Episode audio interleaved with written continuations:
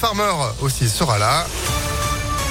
Juste après la météo et puis l'info de Sandrine Ollier. Bonjour. Bonjour Phil, bonjour à tous. À la une de l'actualité, c'est la grande nouveauté du jour à Lyon puisque désormais, il faut lever le pied en voiture. Rouler à 30 km heure est devenu la règle depuis ce matin. Dans les faits, la vitesse moyenne sur les routes lyonnaises est déjà largement en dessous de 30 km heure, mais il faut quand même s'adapter. Rouler à 50 devient l'exception. Une exception qui s'applique notamment sur le cours Gambetta sur une partie des quais du Rhône et de Saône où Impact FM a rencontré des automobilistes, certains impassibles, d'autres mécontents. On va plus pouvoir rouler, on va plus pouvoir rien faire. Euh, moi je suis en moto, ça devient très pénible. Si effectivement au bout du compte on a moins de pollution, moins d'accidents, etc., ben, moi je suis prêt à accepter ces contraintes. On n'avance pas à 30. Il y a déjà beaucoup de bouchons, alors euh, ça va être encore pire. On va se faire doubler par les patinettes. Les mecs qui préparent le marathon, ils vont nous doubler dans peu de temps. Donc euh, il y a un moment, il faut arrêter. La mairie de Lyon n'est pas la première ville à imposer cette réglementation. C'est déjà le cas dans plusieurs communes de la métropole, comme Grigny, Saint-Fond ou encore Écully. Un mystérieux enlèvement dans la région. Un homme d'une vingtaine d'années assure, assure avoir été kidnappé par deux autres personnes dimanche, d'après le progrès. Il aurait profité d'une pause de ses ravisseurs supposés sur l'aire de Tapona près de Villefranche au nord de Lyon sur la 6 pour alerter le caissier de la station-service. D'après lui, ses deux compagnons l'auraient frappé et embarqué de force dans les Alpes-Maritimes pour l'emmener en région parisienne.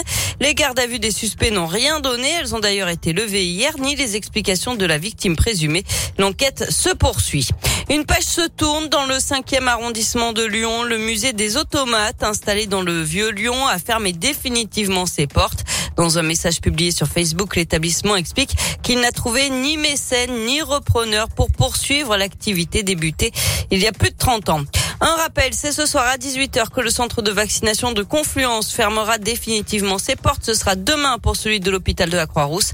Alors que l'épidémie de Covid progresse toujours, près de 217 500 nouveaux cas en 24 heures en France, les hospitalisations repartent à la hausse. Et puis la question de l'agriculture pour les candidats à l'élection présidentielle. Six d'entre eux sont attendus à Besançon aujourd'hui pour le congrès de la FNSEA. Ils vont s'exprimer devant 1500 personnes.